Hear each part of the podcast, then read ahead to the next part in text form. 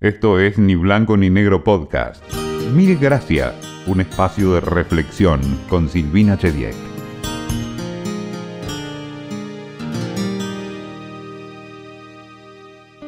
Siempre tuve más preguntas que respuestas.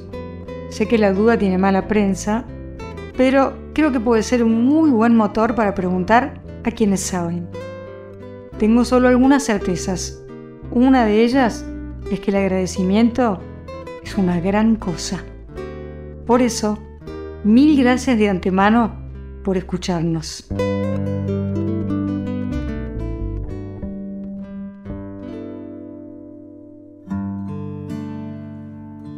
Enrique Piñeiro, un placer encontrar un hueco en tu agenda para que grabemos un rato. Eh, ¿De dónde venís y a dónde vas en los próximos días? Vine de Sierra Leona y vamos a ir a Etiopía y a Kenia y, y después y después me voy a España porque tengo el show ahí. El show es volar es humano y aterrizar es divino, es ese que haces a veces en Buenos Aires. Bueno.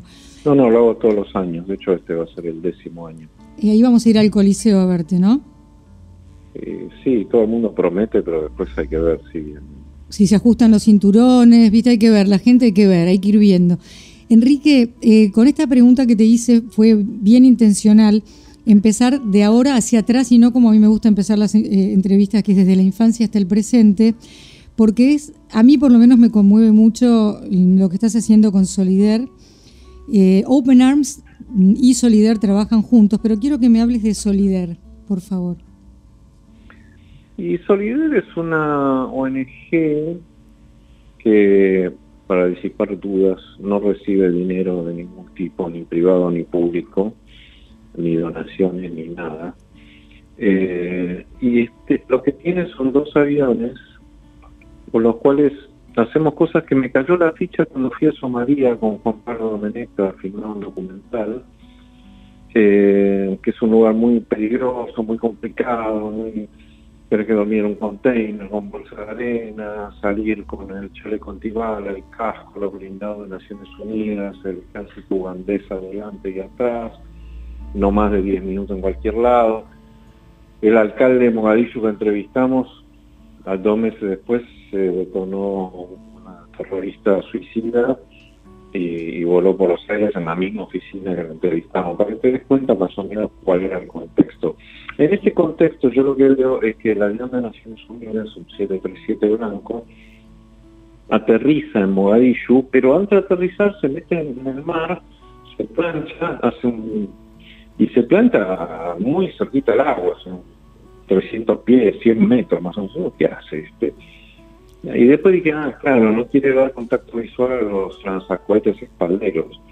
Eh, digo, está bien, inteligente la maniobra de gestión de riesgo. Mete un viaje escarpado, aterriza y, se mete en el hangar, bajan los pasajeros dentro del hangar y listo. Eh, y cuando salimos para la que es un campo de refugiados, de hecho uno de los más grandes que hay en el mundo, está en el límite entre Kenia y o sea, está dentro de Kenia, pero en el límite con Somalia, donde están todos refugiados, todas estas guerras que están asolando Somalia. Ahí veo que el tipo despega sobre el eje de pista, derechito, y con todo mogadillo abajo. Yo digo, acá primero una gomera no bajo. Cuando hablo con los de Naciones Unidas, digo, che, pero miren que los que son de despegue y en aterrizaje, porque no son solo en aterrizaje los atentados y ahí me dicen, y lo que pasa es que son distintos proveedores, tienen distintos procedimientos, que es donde le dije, no, este tiene y el otro no. Eh, y ustedes como clientes deberían exigirlo. Bueno, no los queremos asustar. Y me di cuenta que toda la logística de, ayuda humanitaria, de, de, movimiento de gente, de carga, de, de todo tipo de ayuda, estaba ligada a buena de Dios. Y ahí me pasó la ficha de hacer una ONG que fuera, que tuviera aviones de línea aérea, que tuviera pilotos de línea aérea y sobre, sobre todas las cosas gestión de riesgo de línea aérea, que es siempre tener un plan A, un plan B, un plan C, un plan D, un plan E y otro más por la duda de pase todos, ¿entendés? Mm. No, bueno, quiere decir que eh, me hiciste a pensar en algo, ¿no? Naciones Unidas se supone, se creó, bueno, para, para mediar, para que haya menos conflictos en el mundo, para ocuparse de un montón de cosas, para refugiados tenés ACNUR, en fin, están, pero por lo que vos me decís, atado, en algún punto atado con alambre o como dijiste a la buena de Dios, y esa frase me rebota un poquito. Mm, no sé, pienso que eh, hay mucho para en el mundo de hoy, y siempre hubo, pero hoy por hoy están los ojos de todo Occidente puestos, por ejemplo, en Ucrania, donde has ido ya a, ocuparte, bueno, o a, recoger refugiados en, en, Polonia, que está haciendo un muy buen trabajo, pero la realidad es que uno piensa que de todo eso se está ocupando alguien, ¿no? Uno piensa de alguien, me refiero a instituciones, ¿no? No, bueno, eso es todo bastante bizarro. Vos ves que UNICEF, ACNUR también organizan colectas. Y en un punto decís, pero loco, dale, son, son supraestatales, ¿cómo van a estar pidiendo plata? Tienen que resolver los temas. Hay, hay un poco de, de, complicación con eso, eh, porque la verdad que no, no, no, no está cumpliendo su cometido Naciones Unidas. De hecho, mm. la, la mutilación genital femenina, que es un tema sí. que fuimos ahí hacia a pedir una ley, Naciones Unidas podría, podría ser muchísimo más y podría presionar muchísimo más. Y, es muy curioso porque vos ves que eh, los estados europeos que estuvieron depredando el África durante 500 años, ahora con el tema de la mutilación genital femenina, dicen, bueno, no, es cultural. ¿Qué tiene la cultura? Es un sacrificio humano, un sufrimiento increíble, es medieval, es una locura. El 10% de las chicas se mueren ahí, porque las cortan con la misma rigidez que cortaron las tres antes. Sí. Y, la verdad que es, una cosa espantosa y, Naciones Unidas como en eso no, no, no es el organismo que debería ser, o sea, debería haber una prohibición internacional de esas prácticas brutales y, criminales, porque en definitiva estás amputando, desangrando y dejando morir niñas en, en el medio de los arbustos de un bosque. Eh, y no, siento que tiene esa actitud contemplativa, que ahí sí son respetuosos, es como muy raro todo. Eh, ¿Cuándo compraste este avión? Yo eh, no entiendo mucho de aviones, sé que es un avión grande. Decime vos, ¿siete cuántos? ¿787? 787. Hay un 787 y un 737. ¿Y cuándo, cuándo decidiste comprarlos? Porque no los compraste para divertirte. Bueno, tal vez te divertís, eh, la pasión por volar te acompaña desde siempre, pero me refiero bien a esto que estamos hablando y de darles este fin humanitario. No, no, de hecho están configurados como aviones de pasajeros. No tienen ni sillones, ni televisores, ni, ni bachas doradas, pero se compraron el, en febrero de 2020 el 37 y en febrero de 2021 el 87. Mm. Eh, a mí me conmueve, eh, porque la verdad es que el dinero puede encontrar muchos, muchos canales, ¿no? Eh, hay gente que simplemente lo amarroca, hay gente que es tan, tan pobre que solamente tiene dinero y otra gente que le busca esto, ¿no? Porque hace falta una gran dosis de empatía y de, bueno, de tener un, corazón muy vivo. Esto corre por mi cuenta, no es pregunta, es afirmación. Así que me conmueve, no solamente hago preguntas, a veces me salen frases. Eh, Enrique, yo no tengo miedo a volar. Eh, la verdad que no. Tengo mucho más miedo de ir a una ruta de esas de mano que va y mano que viene, eh, de gente que tiene que calcular el largo de un camión, ¿viste? Me da mucho más miedo, sin lugar a dudas. No quiere decir que cuando hay mucha turbulencia la pase bomba, la verdad que no. Nunca entendí cómo funcionan los aviones y no sé si necesito que me lo expliquen. Sin embargo, es un miedo muy extendido y, tal vez irracional si lo comparamos con otros miedos, ¿no? Eh, me encantan ejemplos que vos me has dado alguna vez, pero no, quiero yo ser Enrique. Eh, me encantan determinados ejemplos que das de minúsculos seres que nos rodean y podrían matarnos mucho más que un avión. Ah, bueno, sí, los minúsculos seres, los seres de nuestro mismo tamaño, los seres humanos, el hombre, y la mujer matan medio millón de personas por año. Y mm. nosotros nos casamos, dormimos al lado de ellos, tenemos hijos con una bestia asaz sanguinaria. Eh, pero de todas maneras, fíjate que el contrasentido es tan grande que en el año 2017 volaron 4 mil millones de pasajeros, 38 millones de vuelos y no se mató nadie a bordo de un jet de. Ese mismo año se murieron 256 personas cazando Pokémones por la calle. Eso sí que me parece fascinante. Gente, en vez de tenerle miedo a los Pokémones, le tiene miedo a los aviones. Y todo el cine catástrofe te lo hacen con aviones y tiburones, que no matan a nadie. Nunca lo hacen con los mosquitos, con los taxis, los remises, esos matan un millón doscientas mil personas por año. Eh, es, no sé, uno se siente seguro en el hogar. En el hogar se mueren 700.000 personas por año por electrocuciones, caídas y quemaduras. Y uno está chocho ahí, con un al lado de un humano, que mata medio millón de personas, lleno de mosquitos, que lo único que pones es un fulminante cuando te molesta el zumbido, no porque tenés miedo de que vaya a picar. Y los perros domésticos matan 25.000 personas por año. No sé, es raro. ¿Qué, será? Que no terminamos de entender, bueno, a mí por ejemplo no me interesa, pero otra gente ni siquiera se preocupa en comprender cómo es que esta bestia gigante, pesadísima, puede levantar vuelo y mantenerse ahí arriba. ¿Será un poco eso o porque nos cuesta mucho delegar el control?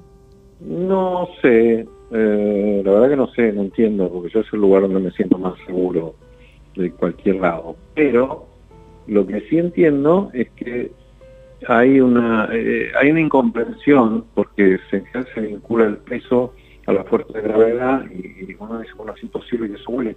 Pero en realidad, si vos sacas la mano del auto a 200 kilómetros por hora, vas a ver que te, va a partir el brazo. ¿Por qué? Porque esa resistencia del aire al avance se hace una masa densa, es un fluido denso. Y vos, si la mano le das un ángulo de ataque correcto, vas a sentir que sube, que te la sube el viento de que está generando vos con tu movimiento.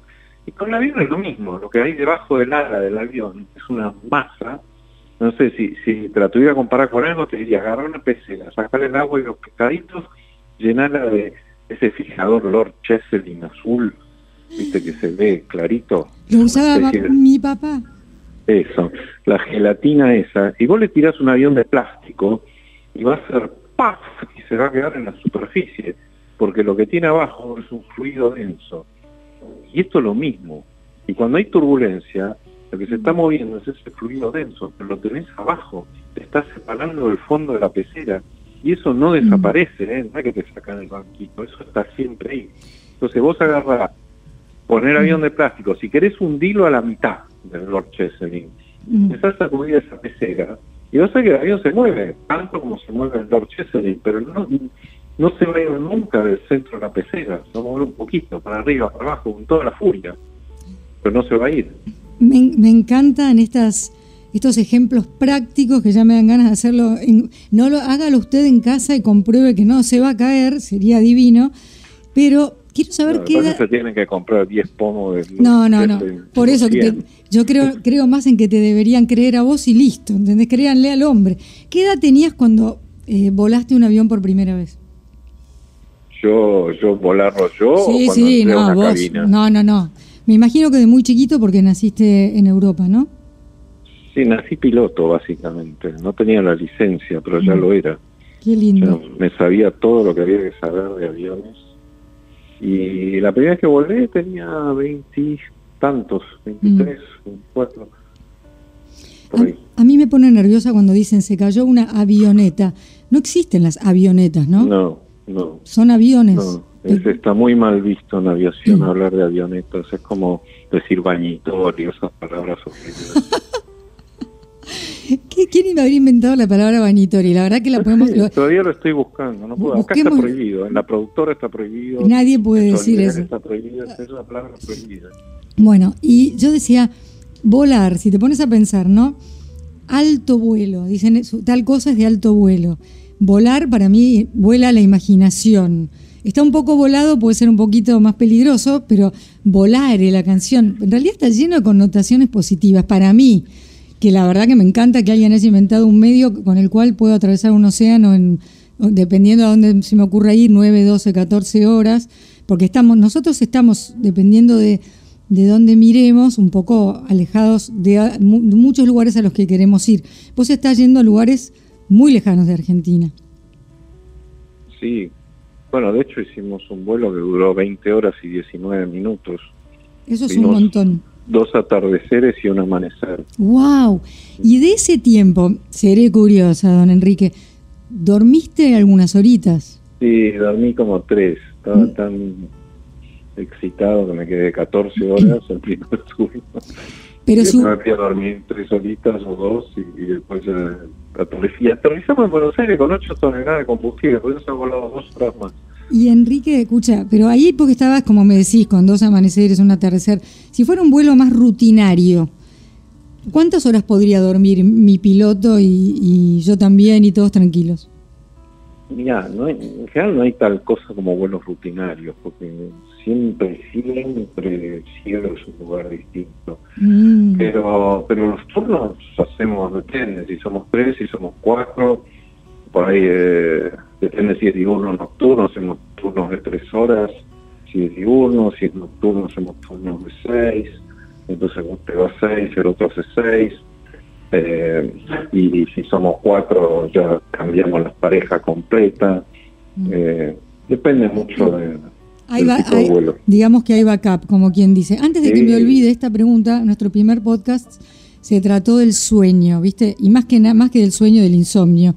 Eh, ¿Qué haces cuando tenés gran decalaje de horarios, cuando tenés una diferencia muy grande horaria para funcionar rápidamente? ¿Te servís de la melatonina?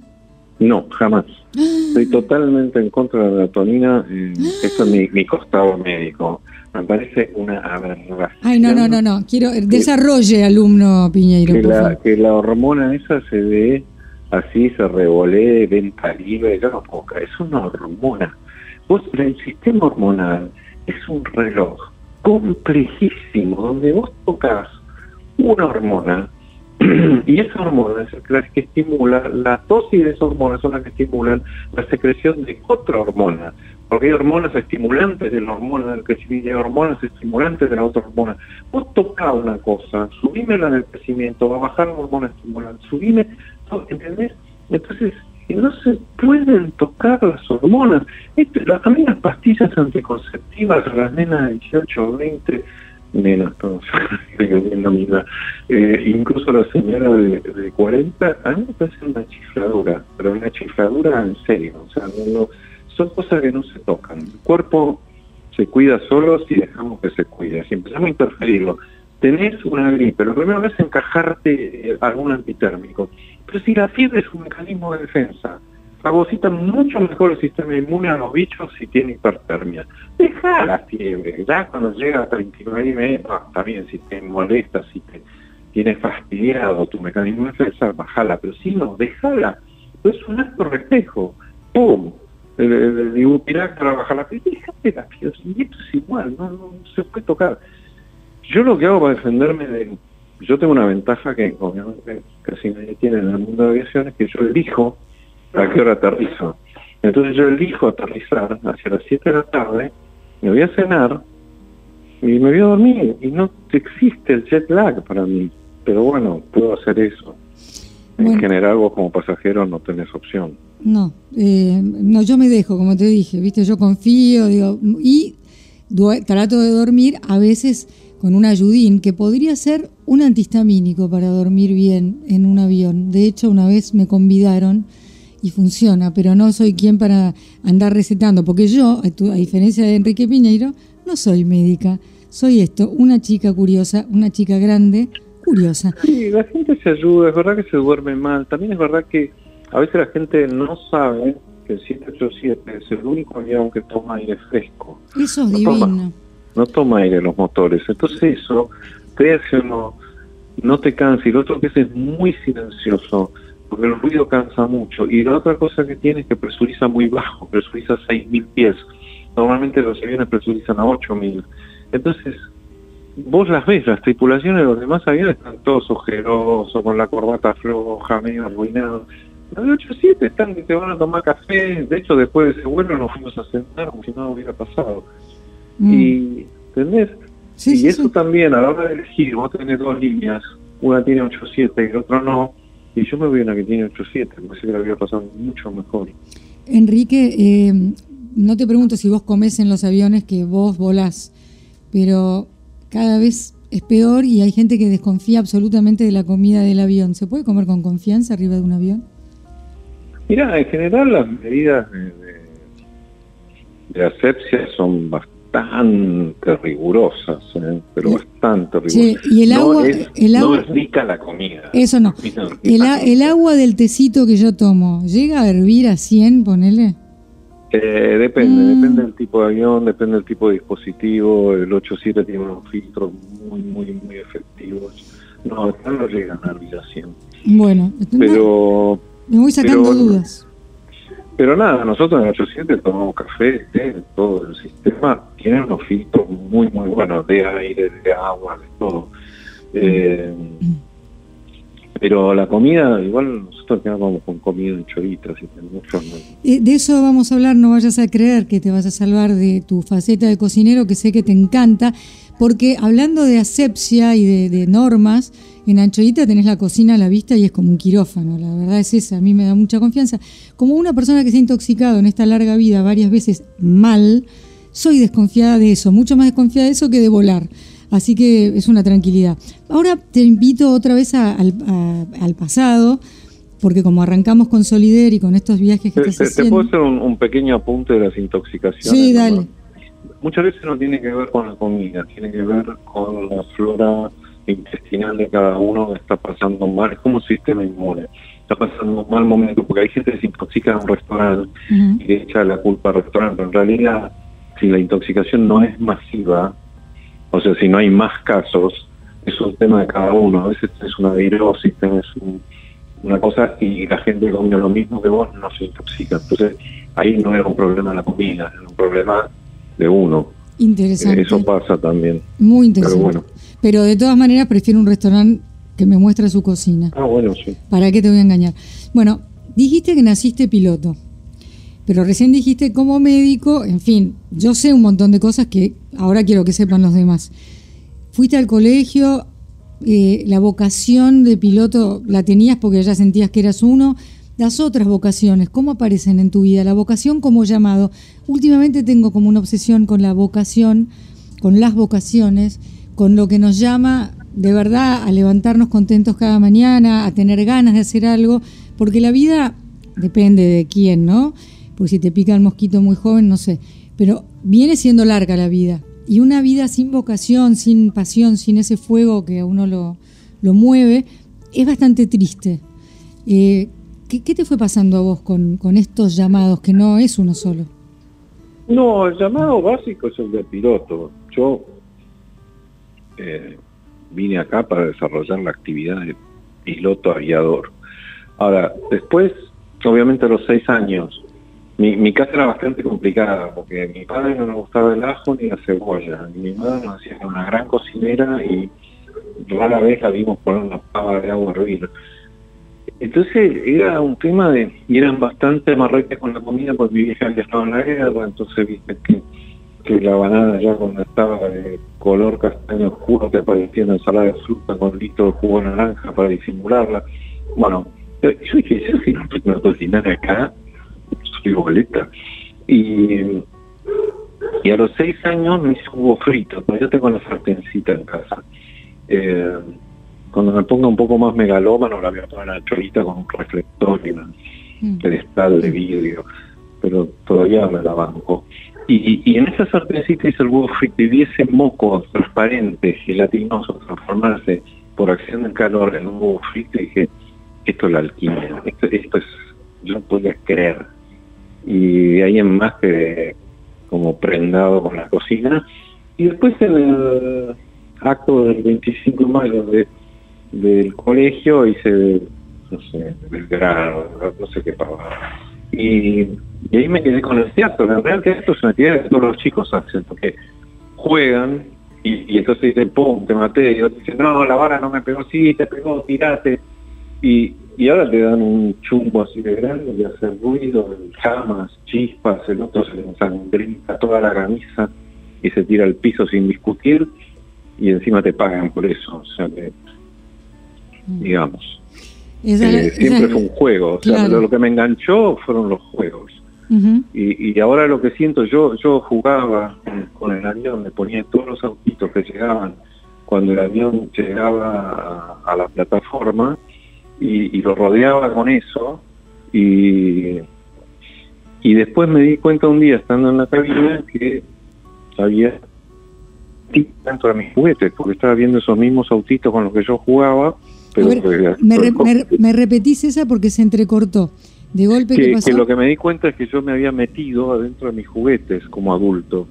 O sea, como adulto, eh, hacerte cargo del niño que fui, eh, me parece que es lo que te, te motiva y, te, te, mantiene muy conectado. O sea, saber que, que podés encontrarte con el niño que fuiste y que vas a resistir la indagatoria bien es algo que para mí es lo que me, me hace disfrutar tanto volar hoy como la primera vez que me subí a un avión. Es como un Toy Story, pero al revés, ¿no? Es como, en vez de que los juguetes toman vida, el, el adulto que fue un niño que jugaba, hoy todo eso lo tiene escala, sigue siendo escala humana, pero una escala real, ¿no? No como los juguetes que y aún, aún cuando volaba para, para una línea aérea, te decían, bueno, toma el 737, o sea, lo único que te pido es que se en Río a las 2 de la tarde, pero después el resto decidías vos qué hacías. y, es como, bueno, te dieron el chiche.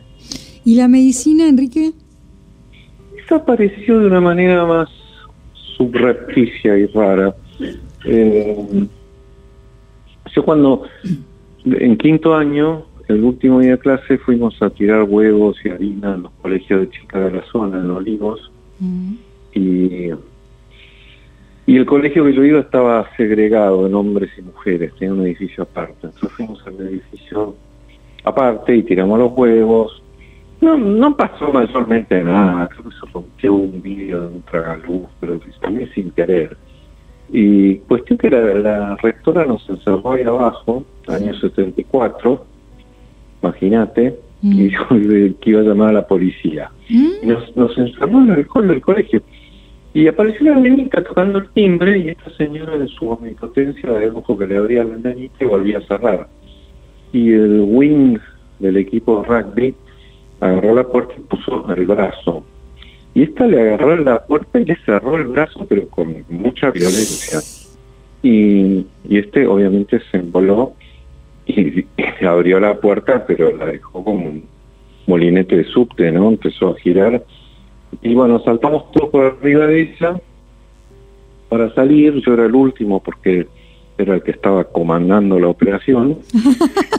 y el anteúltimo, yo no lo podía creer, y es un prominente señor que vos a revelar su nombre, le había quedado un huevo.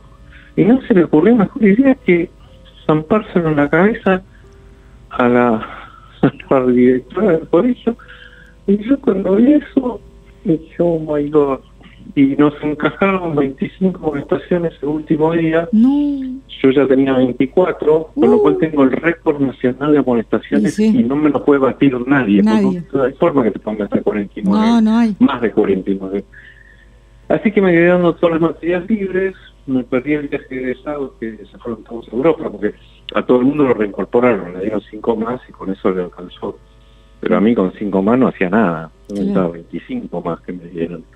Y, y ahí me quedé, entonces me fui a Formosa solo, en, en una, no sé, las reservas, no sé cómo los tenían ahí a los wichis, en esa época los llamaban matacos. Eh, y me fui ahí con la mochila y claro, colegio bilingüe en Olivos. A, ¿Qué era el San Andrés? Mm. A ver el mundo en directa, mm. fue un choque. Y ahí caí en una conclusión tal vez un poco arrebatada, que había que estudiar medicina o educación porque había profesiones que podían ser más útiles que otras, pues se me pasó en 10 minutos porque el segundo año que estaba colgado en la reja Parque mirando los aviones aterrizar y despegar. Y ahí fue, y lo que pasa que, bueno, después me costó porque en un momento me cuestioné muchas cosas, pero pero después la terminé. Y mm. bueno, después hice la especialidad en medicina aeronáutica y acá estoy. Acá estoy, o sea que se te volvió complemento. Bueno, de esa infancia en la que el huevo frito, ojo que no es fácil que te salga bien el huevo frito, hay que decirlo. también, no, no, hay muchas técnicas para hacer huevo frito. El arte del regalame alguna porque a mí se me rompen. Una muy simple.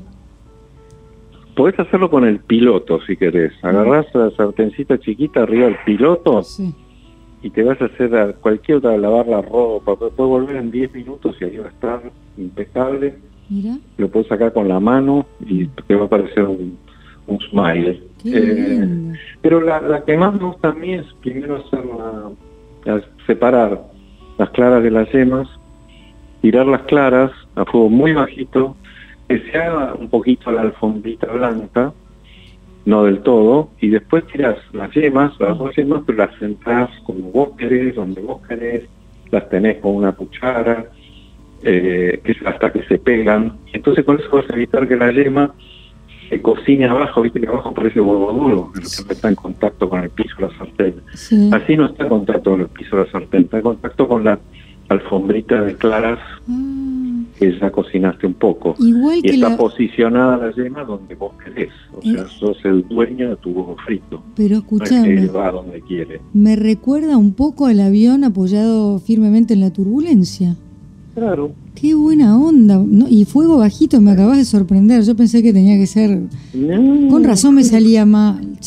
No, nada, es que nada, mira, el fuego fuerte es para la gente que está apurada en La mayoría de las cosas se hacen divinas a baja temperatura.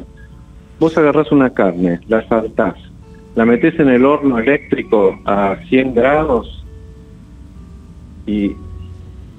O sea, cocinar por tiempo es, como navegar sin GPS, ¿no? Pues si tienes un termometrito y eso cuando llega a 52, 53 grados la sacás, le das 6 minutos en la parrilla, te queda todo el sabor rico de la parrilla sin el arrebato de la parrilla.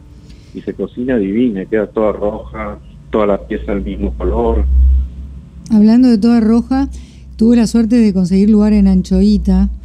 Eh, lo pasamos bárbaro, comimos riquísimo, pedimos variado a propósito y me llamó la atención algo, con lo que estoy yo de acuerdo, pero otros no lo estarán, que alguien pidió carne, pidió un vacío que se hace muchas horas, vacío al vacío, y lo que le aclararon fue, eh, acá la carne se come jugosa o muy jugosa, pero de otra manera no. ¿Puede ser que entendí bien o entendí mal? Sí, sí, entendiste bien porque Básicamente, primero, pues, para mí es arruinar la pieza. Y segundo, eh, no tenemos el tiempo, porque como cocinamos a baja temperatura, si vos la querés cocida, tendría que ser 8 horas, 10 horas, no sé cuántos. Eh, bueno, todo era rico. Eh, yo soy dulcera, ¿viste? Tengo ese problema. Todos los postres son increíbles y cuando ya crees que te estás yendo avanzan unos cubanitos que me trajeron recuerdos de la infancia, porque tanto el cubanito como el dulce de leche, que no sé si revelas, son extraordinarios. Pero voy a tener que volver a probar el alfajor tipo el, el, alfajor marplatense antes de que lo arruinara un grupo económico que compró muchas marcas. El grupo Excel. Que es muy linda el, intercambio de, cartas documento que hay. Eh, genial. Eso fue muy bueno. Pero se, se fueron al mazo, me arruinaron la causa más divertida de la historia judicial argentina. Imagínate despotecando a la Corte Suprema sobre los derechos al alfajor de la infancia. Exacto, inapelable. yo tengo un recuerdo de infancia que es un determinado sabor, lo compra no sé quién, ya no, no es igual, creo que ganabas vos y ibas a tener una fila de testigos. Pero Anchoita no, no está solo conforme con Anchoita. ¿Por qué se llama Anchoita? Ah, me gustan las anchoas, la musicalidad de la palabra siempre me gustó. Mm. Y, ese es el brand. Bueno, a una cuadra que la cava hay quesos de todas la, toda Argentina, ¿no? Buscan los, quesos de los productores de todo nuestro país. Y a la vuelta, o muy cerquita, y el otro día también fui, está la panadería. Ah, es un viaje de ida. Viste que en general tenés que sacar ida y vuelta en el avión, pero yo ahí saco el viaje de ida, no me importa. Qué rico. ¿No? ¿Sos, sos harinero? Mm, sí, no, no, no terriblemente, sí, me encanta el pan, pero, sí. Y si alguien tiene, se atreve a invitarte a comer a su casa, y no te dice que va a haber, ¿cuál sería la mejor sorpresa? ¿Que hubiera qué? no sé, erizo. ¿Mm? esas cosas cuesta horrores conseguir. tener, hemos llegado a tener. Pero nada más me gusta todo. No, no, hay, no hay prácticamente cosas que me guste. Y en general cuando se cocina con onda, algo ligado siempre. Siempre. Eh, Enrique, mm, vuelvo una vez más al principio. Eh, ¿Qué es Open Arms? ¿Qué, ¿Qué, es esta ONG Open Arms con la que a veces trabaja Solider? Eh, sí, no, nosotros trabajamos, le, dimos un barco también. Eh, es una ONG que rescata migrantes que están a la deriva en el Mediterráneo, que se transformó en una fosa común donde mueren cinco personas por día. Eh, y, es una fosa común que separa un continente depredador del continente depredado. Y la verdad que es, atroz ver cómo Europa, que estuvo rapiñando el África, esclavizándola, las atrocidades que hizo Bélgica en el Congo no tienen nombre ni dimensión, porque fueron más de la gente que suprimieron los nazis, eh, que suprimieron los nazis. Entonces, eh, y ahora se han los distraídos y como no tenemos nada que ver con esto. Esto es el backlash de eso, o sea, eh, es el rebote de todo eso. Entonces, tienen la obligación por los tratados de derechos humanos por la mera decencia, digo, si alguien no me cree que estoy rapiñando el África, vaya al British Museum o vaya al Louvre, está expuesto ahí el botín. Y, deberían hacerse cargo y no lo hacen. Todas las ONG como Sea-Watch, Médicos Sin Fronteras o PANAR están con sus barcos en el Mediterráneo y ayudan a levantar toda la gente que está en distrés, ahogándose o, o incluso perdiendo la vida. Y ahí mm. estás hablando de mujeres, estás hablando de niños, estás hablando de de, de, una, una, una tragedia humanitaria de proporciones desconocidas, con una indiferencia de la Europa arrogante que no se hace cargo de nada, y sigue hoy día rapiñando. La pesca ilegal es una forma de piratería. La, pesca ilegal, eso, eso también lo documentan de alguna manera, ¿no? La pesca ilegal que también hay en los mares argentinos. Sí, sí, y después salen a decir que es una operación que montaste con, con los embajadores de los países estadounidenses, pero loco. Yo invité a funcionarios del gobierno argentino, invité a medios opositores, a medios oficialistas, a medios independientes, invité a todo el mundo. El que no quiso venir, no quiso venir. No es que tenía prohibido el acceso. Pero sí, ese es un desastre lo que están haciendo ahí. Y a veces sacan especies de profundidad que las tiran al agua de vuelta, pero ya están muertas como la merluza negra y, y porque les interesa el langostino, después vienen los pájaros, los pájaros se comen los huevos de las pingüineras, se concentran en los aeropuertos porque ya hay superpoblación de pájaros, porque hay mucho mucha oferta de comida, y entonces después se te mete uno un motor y te, te das cuenta que el, el desastre es ecológico, es de recursos, es de preservación, es de seguridad aérea, es de preservación de las especies, es todo. Y es, la nueva forma de piratería, apagan sus respondedores, están ahí ilegalmente y de canuto, cruzan la milla 200, y después tenés los Pablo Dugan que salen a decirte que eso es toda una operación. Y yo decís, bueno, no sé si querés defender la pesca ilegal, defender a mí, a mí no me estás atacando. Lo único que estás haciendo es encubriendo la, la pesca ilegal. Pero, qué sé mm. yo. Enrique, ¿qué es lo que más te relaja además de volar? Es, eh, porque te noto un hombre ocupado, muy ocupado, y, creo que una vez que uno eh, se compromete con las causas, se da cuenta de que no termina nunca, de que el hombre, o sea, la raza humana sigue autodestruyéndose, sigue mm, apostando a la guerra. Es decir, si vas a ayudar y, y empezaste, yo creo que ese sí que es un viaje de ida. ¿Qué cosas te relajan de verdad, te hacen recargar tu propia energía para poder seguir? No, quedarme en casa, cocinar. cocinar me relaja, no me estresa nada. No mm. sé, escuchar música, leer. Eso, Enrique, em, aterrizar es divino. Cuando aterrizamos, tengo entendido que hay eh, una creencia que tenemos los, los que volamos y no, no sabemos bien, que cuando cae medio boom, así, eso está mal. y, creo que no está tan mal, ¿no? Eh, que cuando, cuando aterriza así suavecito o, sí, como, como a uno le gusta, porque la verdad que tocar tierra es un temita, no siempre es lo mejor y ese puff por ahí tiene un sentido. Eh, ¿me, haces un, resumencito de aterrizar? Eh, básicamente el jet se aterriza con toque positivo, se llama. Toque positivo es que vos vas al piso.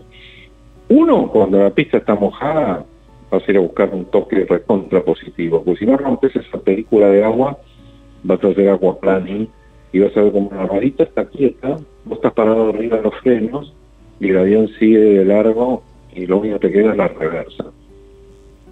Si la pista está seca y no es una pista muy larga, hay veces que tenés pistas muy largas, si te sobra mucho y venís con un peso que te sobran 700 metros de pista, 1000 metros de y decís, bueno, ahí me puedo dar el lujo de amortiguarme un poco, tratar de hacerlo suave porque lo puedo hacer. Mm.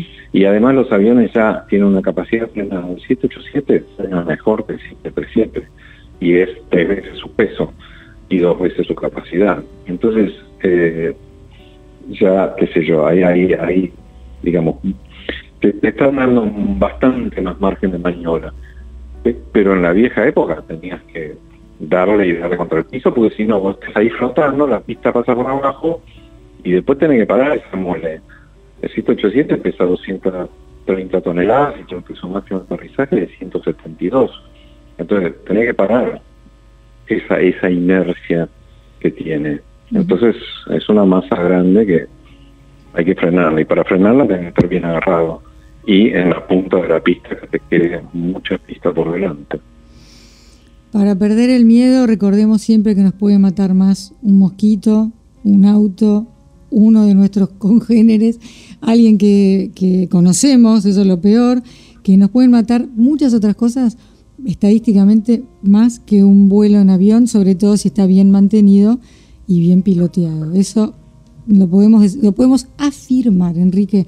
Eh, queremos agradecerte mucho por tu tiempo eh, y por, bueno, por eso, esa parte que estás haciendo eh, para que esas personas, porque he visto videos, no solamente en tus redes, sino en las de Valeria Shapira, que sé que te acompañó a alguno de los vuelos, me puedo imaginar a, madres con hijitos, a personas mayores que ante el horror de la guerra encuentran la esperanza de, bueno, de salvar sus vidas dejando todo atrás, ¿no? Su idioma, su casa, sus, sus pocas o muchas cosas eh, hacia un futuro incierto, pero un poco más seguro que quedarse a esperar cómo se destruye tu lugar. dejando gente atrás y yendo a un mundo que no hablan el idioma, sus experiencias laborales no están validadas, eran escenas muy desgarradoras. Sobre todo 48 después de la caída en Mariupol, que fue, o sea, la mitad del pasaje había enterrado a un familiar 48 horas antes. Bueno, eh, colaborás con que esa gente crea en algo, vuelva a creer en el medio de ese shock del que caerás de a poco, pero bueno, ir al rescate de cuando podrías estar eh, perfeccionando el huevo frito es algo que a mí me emociona. No son excluyentes no son excluyentes en lo más mínimo, pero entendés, podrías hacer, no sé, la cátedra del huevo frito y ahí estás, volando de a 20 horas y rescatando gente por el mundo y dando de comer rico en Anchoita, donde espero que la próxima vez estés cocinando. Muy bien. Ah, ah bueno, de paso, ¿nos haces gancho con tu mujer, con Carly Calabrese? Porque tenemos ganas de charlar con ella un día de estos. Eh, sí, la misma noche le cuento. Eh, contale, porque queremos hablar del Teatro Maipo y de las obras de teatro que trae, que todas tienen un, gran sentido. Consentimiento. la verdad que el Camp From Away está impresionante. Ahora reestrenó, la fui a ver otro día y no se puede creer. Y cuento que en parte es porque he querido muchísimo a Lino Patalano, que ha rescatado en su momento ese teatro y que bueno le dieron a él hasta el último día su oficina, su lugar, ahora un homenaje y ese teatro emblemático está en muy buenas manos. Así que un día lo charlamos con ella también. Cuando quieras. Abrazo fuerte, Enrique. Cuando ella quiera. Cuando ella quiera. Yo creo que va a querer. Te mando un beso muy grande y te agradecemos mucho por tu tiempo. Dale, gracias. Abrazo, chao, chao. Bueno, puedo decir que aprendí muchas cosas, que tal vez alguien le haya perdido un poquito del miedo a volar con esta analogía con el, con, el, fijador de cabello antiguo, pero sí sé que voy a probar el sistema para que me salga por fin bien un huevo frito. Esto fue Ni Blanco ni Negro Podcast.